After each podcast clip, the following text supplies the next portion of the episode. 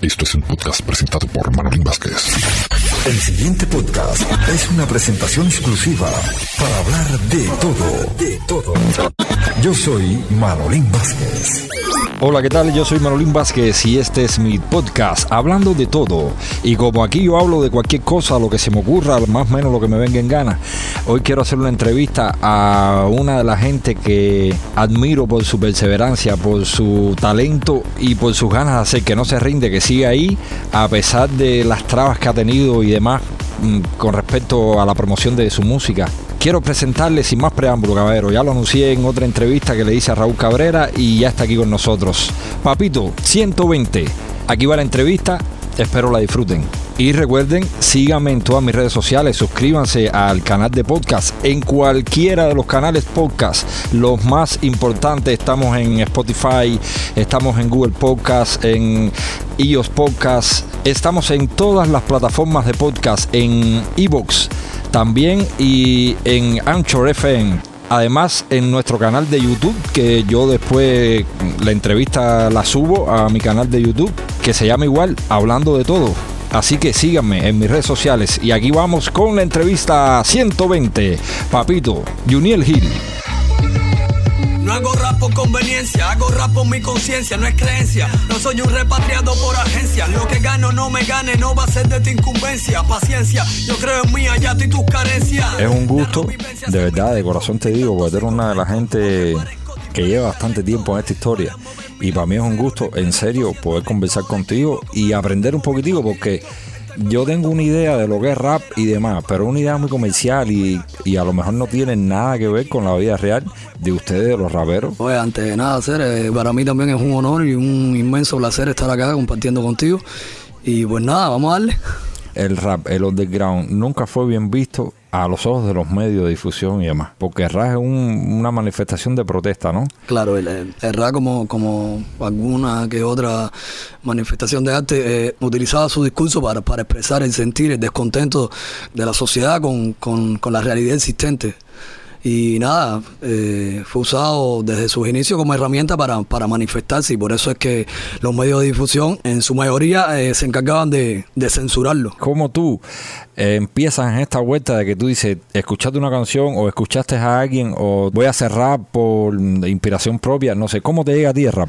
Para mí fue bastante fácil porque yo era, yo era un muchachito cuando, cuando el rap acá en Cuba estaba en, en pleno auge, ¿eh? estaba llegando bastante fuerte y yo siempre anduve con muchachos de, de mayor edad que yo y mi, mi, mis primos, mi, mis amistades siempre eh, eran mayores, ¿ves? Y todos los que escuchaban, lo que escuchábamos era eso.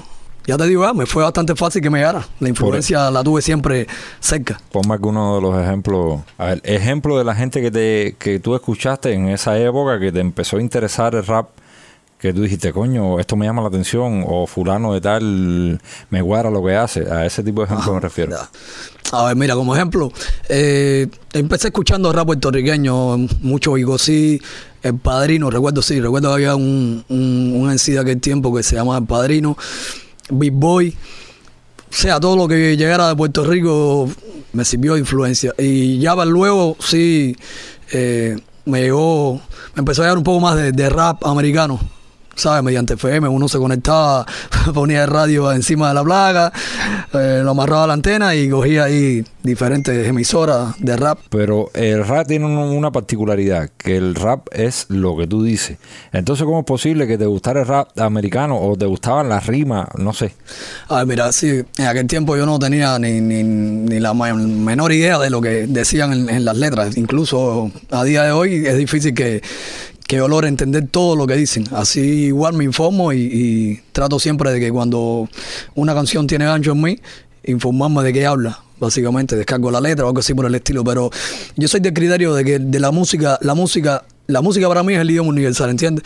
No hace falta mucho entenderla tanto como sentirla. Si una canción logra captar mi atención con, con totalmente, yo para mí eso es una buena canción. Y hablando de rap en este caso. ¿eh? Cuando te llega todo ese conjunto de cosas, ya ahí tú te sientes identificado con eso. Claro la música tiene poder de, de, transmitir sentimientos y unas cuantas cosas así intensas. Tiene poder ese de transmitir sentimientos aún sin tú entender lo que están diciendo. Ajá, es lo maravilloso de sí, este es verdad. Entonces, papito, ¿tú cómo te diste cuenta que podías hacer rima, que podías rapear? Ay, mira, porque esto tiene otra etapa. Todo eso estuvo muy bien hasta que la- hasta que llegó mi adolescencia. En la adolescencia fue cuando yo encontré el rap español, el rap de España. ¿ves? A ver, cuando estábamos hablando ya, estábamos hablando más o menos de tu niñez, que fue lo que tú conociste, Sí, el rap sí. puertorriqueño, el americano y demás. Y entonces ya en la adolescencia fue que descubrí el rap de. España y fue cuando fue, o sea, eso fue, el rap español fue lo que sentó las bases para que yo decidiera eh, comenzar mi, a escribir, a, a iniciar mi, Por mi eso te mi digo, camino co- como, como en sí, ¿entiendes? ¿Cómo te diste cuenta tú que podías escribir, que podías rimar, que podías rapear? Bueno, si te, si te soy sincero, realmente yo no, no hubo un momento exacto en el que yo dijera, yo puedo hacerlo. Yo sencillamente dije, esto me gusta, es lo que me gusta y yo tengo que hacerlo. Y nada, cuando menos me lo imaginé, ya estaba escribiendo mis primeras rimas.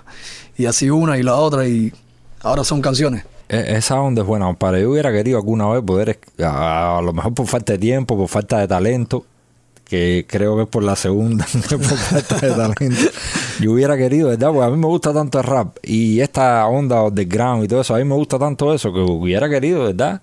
Lo que no, lo que no te nace, no te nace. No, claro, claro. Pero y no, cada cual se dedica a lo que se puede dedicar. Ah, igual estás a tiempo. No, hombre, no, no creo. No creo, de verdad que no creo que me, que me saque una rima ni nada por el estilo.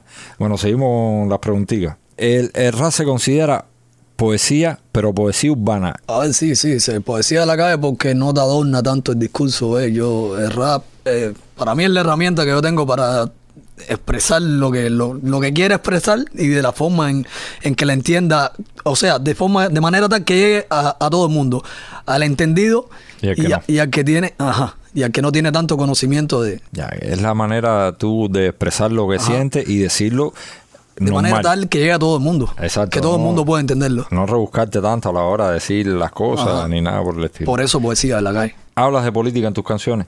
Ah, yo no me considero un rapero político. Yo sencillamente eh, en mi discurso hablo de lo que me incomoda. Y sí, la política en alguna, en alguna que otra ocasión también ha sido punto de mi... O sea, ha sido diana de, mi, de mis dardos. Pero no te No consideras... me considero un rapero político. Yo no me enmarco Ni en es tu un tema... objetivo, ¿no? No, tampoco. ¿Cuál es tu objetivo? Es que... A ver, realmente no, no, no me considero un rapero que, que, que yo no me veo enmarcándome, quedándome en un tema. Sí, siempre voy a tocar temas eh, sociales, ¿entiendes? Siempre voy a hacer una crítica de, lo que vea mal. Y es que eso es el rap, ¿entiendes? Fuera de ello no me, no, no me veo haciendo otra cosa. A ver, hay, hay ciertos, varias cantidades, o sea, variedades de, de, de, de- de rap o tipos de rap, no sé, rap comercial, que es más bien dedicado a otras cosas. Tocan temas más, más, menos sensibles como esto, pero yo no me veo haciéndolo. Está bien igual, está chévere. Sí, sí, sí. Genial. Cualquiera puede hacer lo, que entiende y lo que le dé la Ah, gana y tampoco- hablar de lo que le dé la Tampoco gana. me siento... Pero no te sientes identificado con esa vertiente. Es decir, tú No, no, no, tú no te agarras de Lo eso. disfruto, pero, pero no. Tú no te agarras de eso para porque los hay que se han agarrado de la política para Ay. poder hacer una trayectoria. Claro, claro, claro. No, no, no. No me veo... No te interesa eso. No me veo Tú, hablas de lo que tú sientes en el momento Ajá. que lo sientes y de tenga que ver o no, es lo que tú dices.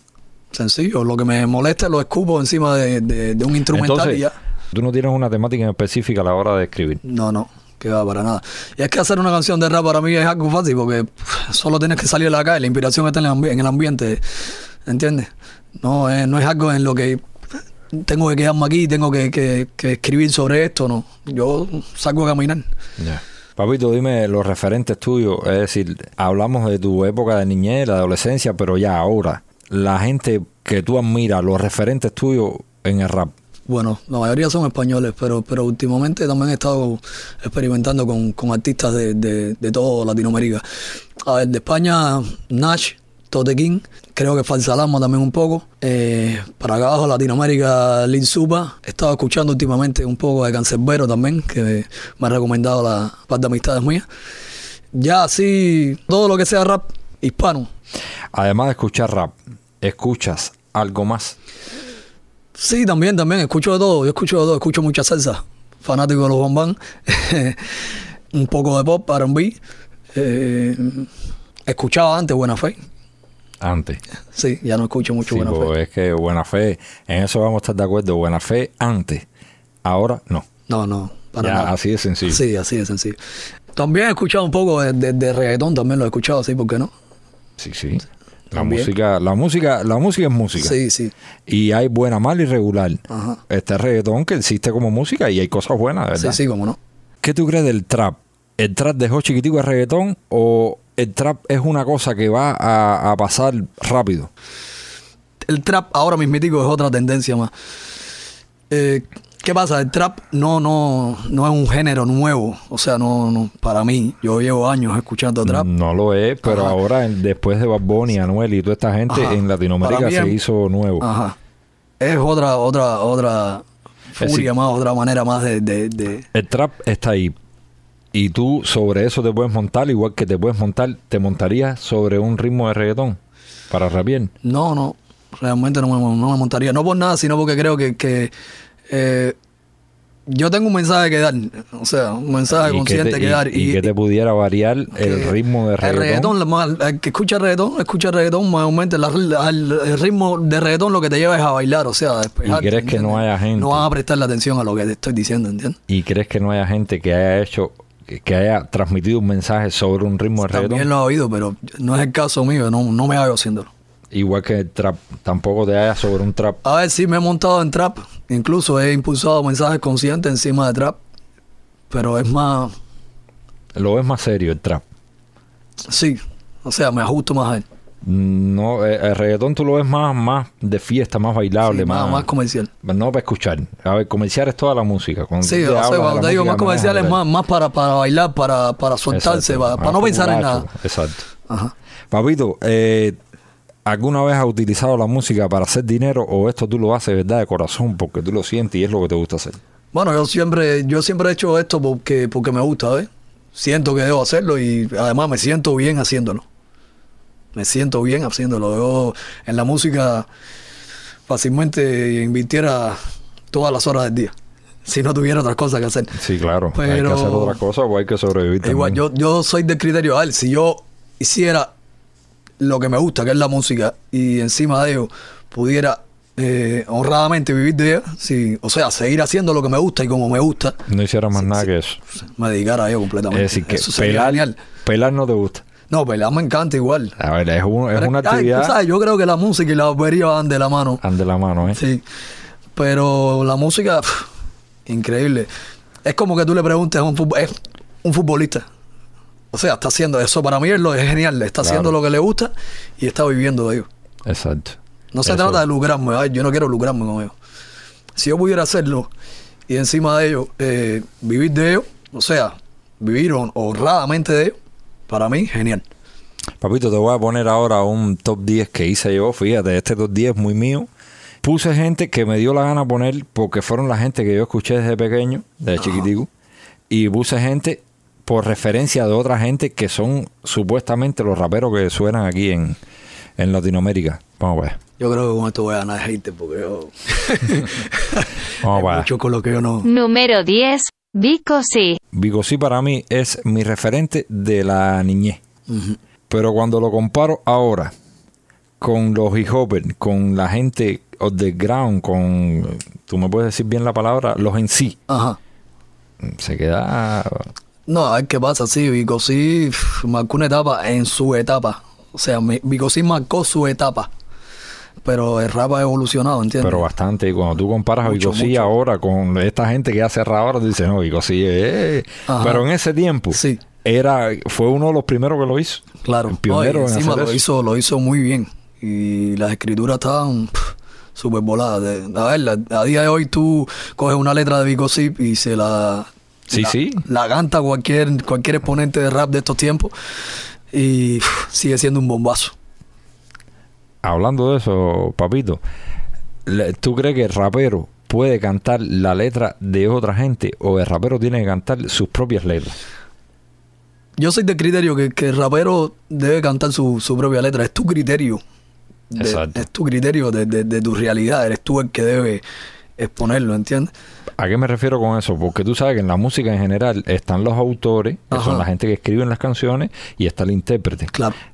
En esta onda de rap eso no es posible. En la, eh, el rapero Sí. tiene que, eh, a ver, según como lo veo yo, el rapero es rapero porque escribe y dice. Claro, claro, claro, totalmente. Aunque también hay casos de raperos que, que, que no defienden sus letras, o sea, que defienden la letra de alguien más. Yo no me hallo defendiendo la letra que escribe alguien más, porque en la vida real esto, voy a defender la vivencia de alguien más, no es lo que yo estoy viviendo. Tal vez sea mi realidad igual, pero yo prefiero exponerla desde mi punto de vista, ¿entiendes? Bueno, seguimos con el top logo este que hice yo. No, no. Este es nueve. Dale. Número 9. Tego Calderón. Calderón. El Teo Teo Calderón. No, para mí igual, tremendo gran intérprete. A ver, mayormente lo que conoce que es rapero. Teo Calderón en, su, en sus inicios fue, fue rapero. Yo lo aclaro ahí que se conoce como reggaetonero, Ajá. pero en la vida real ellos, ellos empezaron un movimiento en Puerto Rico que eh, era él, Bicosí, otro más que es el número 8 Ajá. que viene ahí. Y nada, de Calderón la- lo que lo que lo que me llegó, lo, lo que más que lo más que me llegó fue fue ya como tal su, su trabajo como reggaetonero y ah, en realidad lo disfruté, pero no es que me identificara mucho con, Claro. con ellos. Bueno, Pero seguimos, igual genial. seguimos con, con este otro. como- Número 8. Eddie D. También igual conozco poco de él, lo he escuchado. De hecho, he escuchado varios trabajos de él con Teo Calderón y son los que me han gustado. Seguimos. Número 7. Lápiz Consciente. Dime qué. Tú me vas a matar, pero... No te ver, no es que no me guarde, sino que solo de él he escuchado el nombre. No, Lápiz consciente Sí. nada más. No has escuchado No lo que ha hecho ni no. demás. No. Número 6. Randy Acosta. Randy Agosta, coño, Randy, para mí, de lo mejor que, de los mejores en sí que, que cubanos que, que actualmente siguen haciendo rap, aunque ya no vive en Cuba. Sí, y como le pasa a un montón de gente que ya no vive en Cuba, Ajá. pero no por eso tú los puedes quitar como No, cubanos. que va, que va, Siguen siendo cubanos, como pasa en cualquier para mí, aspecto del para mí arte. un ¿ves? referente, Randy Acosta. Entonces, en ¿Cómo esta, así? en esta parte Que lo coincides escucho, conmigo. lo escucho desde, que- desde, que, desde que formaba parte de, de los paisanos que era su antigua agrupación. Ahí acepté uno, ¿no? Oh, enormemente. Vamos, vaya, seguimos. Número 5. Nash. Dime que tú crees Otro de de Nas. mis referentes, Nash. Ya, ya me lo mencionaste al principio de la entrevista, me dijiste que empecé escuchando a Nash y mencionaste un montón de gente más. Dime tú. No, tremendo lapicero. ¿Para qué decirte? Enorme, grandísimo. Ahí me guarda un mundo, compadre. Yo realmente, mira, yo soy de los que, de los que para escuchar un rapero, yo eh, el mensaje tiene que ir acompañado de la forma en que me lo diga. O sea, tiene que tener, tiene que tener flow, tiene que encajarlo bien encima de, de una base. Sí, y para mí, para mí, Nash no es de los raperos que, que más flow tiene. ¿Entiendes? Pero es que la forma en que me lo dice y el discurso es tan rico que yo no, puedo, llega. no puedo pasar de, Te llega, te llega. de, de- de él. Vamos para cuatro ahora. Número 4. KCO. A ver, dime, KCO. KCO, otro de los grandes dentro de dentro del rap español. Eh, yo coincido con, con, con lo que he estado viendo acá en la, en la entrevista. Yo realmente he escuchado muy, muy poco de, de KCO y, y creo que, ah, de hecho, ahora es que estoy empezando a escuchar un poco más que me están llegando eh, por las diferentes vías un poco de música de, de él y eso. Y, me arrepiento de no haberlo escuchado antes. De hecho, tengo que, que ponerme eh, a buscar más de su trabajo porque creo que, que es magnífico. Vamos a seguir, papito, con esta historia. Número 3. El B. A ver, dime, es Big. El B. B, el B, para mí, a ver, yo no, no, no lo escucho ni nada particular, no lo escucho no porque no me agrada lo que hace, su trabajo está es genial y para muchos es considerado el rapero más completo que tiene Cuba. El tipo es freestyler, le escribe de madre. Ya te digo, un rapero completo. Tiene un flow descomunal, produce, él mismo se hace todo, ¿entiendes? ¿Y por qué no lo escuchas? porque no, no me identifico mucho con su trabajo ahora. Yo tengo un recuerdo contigo. Una de las veces, pues nosotros nos conocemos hace bastante tiempo ya. Y una de las veces que nos pusimos a conversar de radio, te dije, papito, los aldeanos. mi- Y, tú me dijiste, no me cuadra. Y yo no entendí nunca bien la historia por dónde iba, ¿no? Pero tú, es lo que me estás diciendo ahora, tú nunca te sentiste identificado con esa onda. Mm, ¿Me puedes explicar por qué? No sé. A ver, mira, sí, en, unos en, en sus comienzos, o sea, en sus comienzos no, cuando empezó esta furia de los aldeanos acá y eso, ya yo escuchaba aldeanos de hace un ratico y sí, en, en aquel entonces sí me identificaba un poco más con, con sus canciones. Pero hubo una etapa en la que ya de- dejé de sentir la conexión con, con ellos como tal y sencillamente pasé de, de- de los aldeanos como agrupación y de, de cada proyecto que tenían por separado, ¿entiendes? Número 2. Residente. Ese es residente. ¿Qué hola? Ah, mira, si te soy sincero, yo respetando tu top, yo si, si fuera a ubicarlo eh, desde, desde que pusiste a Bian hacia, hacia adelante, o sea, hacia, hasta, hasta ahora que llegamos a Residente. A ver, ¿cómo decirte? No es que sea consumidor de ellos ni nada por el estilo, pero para mí los tres están al mismo nivel. Por eso te digo, en toda esta historia yo creo que es el tipo que más que más intelecto tiene a la hora de... Porque él mató eh, Tempo. Tempo le hizo una tiradera y lo mató. No, él no lo mató. Él lo mató, lo enterró. y lo volvió a matar. No.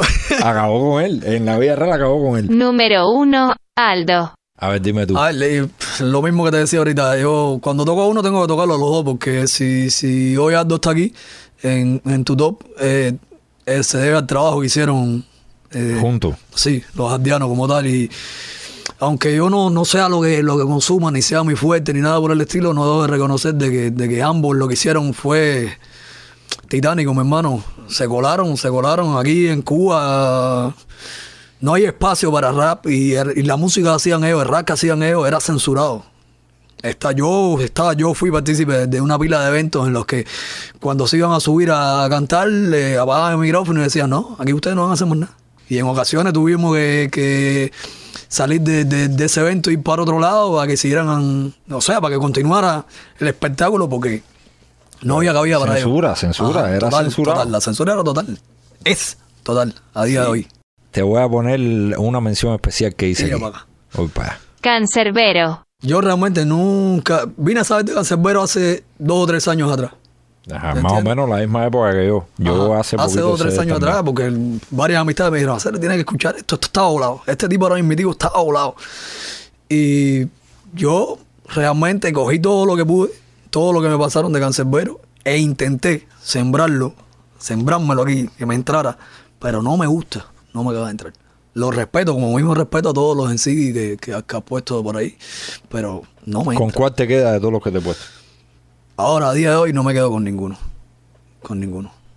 A día de hoy, para ti, ¿con quién te quedaría? Que no están aquí en este top, tu top, para ti. Si te soy sincero, no tengo uno, no tengo uno.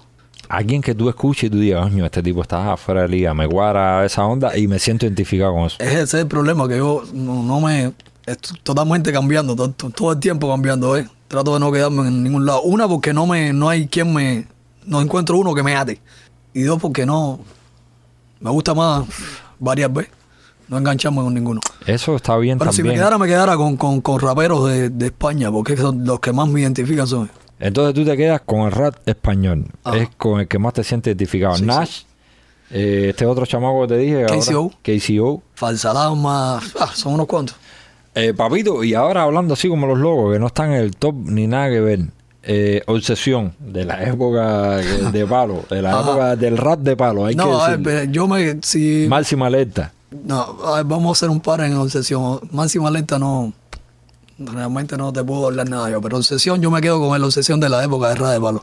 Sí. O sea, la obsesión que. que Mami, te estoy haciendo cuchi cuchi toda la Ajá, noche. con esa obsesión es que yo me quedo. eso. Ahora realmente no tengo mucha referencia de él. No he escuchado mucho. no han hecho más nada, ¿no? Sí, sí, sí. Papito, actualmente, ¿qué espacio tienen ustedes los raperos para dar a conocer lo que hacen en esta etapa de COVID y demás? ¿Todavía No, hay espacio en para la eso? etapa de COVID no hay ninguno. En la etapa de COVID es coger el teléfono, prende datos móviles y darle una transmisión en, en directo y ese es tu espacio. Es decir, que no existe. Yo No creo que no existe para más nadie, ¿no? Otras personas sí, porque sí, hay programas de televisión que, que se Sí, han se hecho sigue en lo- haciendo, sí. Claro. Entonces bueno, el es espacio verdad. está. Lo que, lo que no entra dentro del espacio es un rapero. Ya. Pero ha sido una bendición esto del internet. Sí, indudable, indudablemente. Es la manera que tú tienes eh, de darte a conocer y te das a conocer al mundo. Ya a ti no te interesa si en Cuba a ti te ponen un programa de televisión o no. Porque ya tú te lanzas al mundo, buscas las plataformas eh, exactas para poder hacerlo y lo haces. Ah, lo que es una pena es que, que lo que me da el sentimiento que, que en mi país mi trabajo no, no se conozca precisamente por esto, por la censura, porque, porque uno no puede, no es que no puede llegar a... Dime, papito, proyecto que tengas nuevo ahora. Yo sé que estás haciendo cositas con gente de otros lugares. ¿Cómo la gente puede llegar a la música tuya? ¿De qué manera te pueden escuchar? A ver, nuevo, nuevo, eh, este 11 de marzo, eh, gracias a todo lo que influyó, salió eh, mi disco junto a Moreno de Liner, beatmaker con el que estoy trabajando, excelente produciendo música y además mi hermano en, en la trayectoria. Y ahora estoy ensamblando un disco junto a un MC colombiano que actualmente radica en España, Koresh. Muy bueno, buenísimo. Y creo que en este año vienen dos o tres discos más. Pero dile a la gente cómo pueden llegar a escuchar Sí, claro, la música claro. tuya. Mi música, sencillo, en todas las plataformas digitales, bajo el nombre de 120, así me con, con los números, 120, pueden encontrarme. Pero papi, tú Eh, sabes que a veces uh, yo mismo pasé trabajo para encontrarlo porque, a ver, la gente aquí no tiene cultura de Spotify. La gente no sabe lo que es Spotify. ¿Qué pasa? Que Spotify en Cuba no funciona. Para tú que ver el CD en Cuba, tienes que tienes descargarte un. VPN, instalarlo en el teléfono Lógico. o en la máquina y entonces claro. ahí ya. Pero para más, para más facilidad puedes llegarte al perfil mío de Instagram, o sea, 120 oficial en Instagram. Que eso es otra cosa que usan bastante poco. La gente usa bastante poco Instagram. Yo creo que Facebook, WhatsApp y ahora Telegram tienen un espacito ahí que deberías buscar un grupo en Telegram. No sé, buscar la manera de promocionarte en Telegram. Pero igual, y, eh, al que tenga acceso a Instagram puede llegarse ahí a, a mi perfil de Instagram y YouTube. Tengo, eso tengo sí, YouTube. eso sí. Ah, si llegan al perfil de Instagram, en el, eh, hay un link colgado en la descripción que le va a llevar a todas las plataformas. Es solo tocarlo y te va a llevar a todas las plataformas. Y si no, para, para facilitar un poco más las cosas, igual me ven por la calle. Ya, igual. Oye, pásame la, la número de teléfono y te lo paso por WhatsApp. Claro. Ya. Compadre, tremendo gusto haber hablado contigo un ratito y haber compartido, porque el objetivo de esto no es hacer una entrevista de esas convencionales. No, No, no, no. Ese no es el objetivo de esto. Esto es yo hablar lo que yo quiera, como si estuviéramos en la barbería y Ajá, me como si estuviera estuviéramos hablando, hablando en la calle. Nos ponemos a hablar 15 mil veces ahí y hablamos cosas. Ahora mismo la estamos hablando y la gente sabe tu criterio, sabe el mío, más o menos. De verdad, un gusto inmenso. No, para mí genial, hermano. Y cuando quiera cuenta conmigo, hacer aquí estamos. Y vamos a seguir. Y ahora comparte todo esto porque así te promocionas tú y me promociono yo. Claro, no, no, a compartirlo. Dale, hermano. Te quiero. Esto es una transmisión presentada por Manolín Vázquez. Nos volveremos a encontrar en la próxima edición.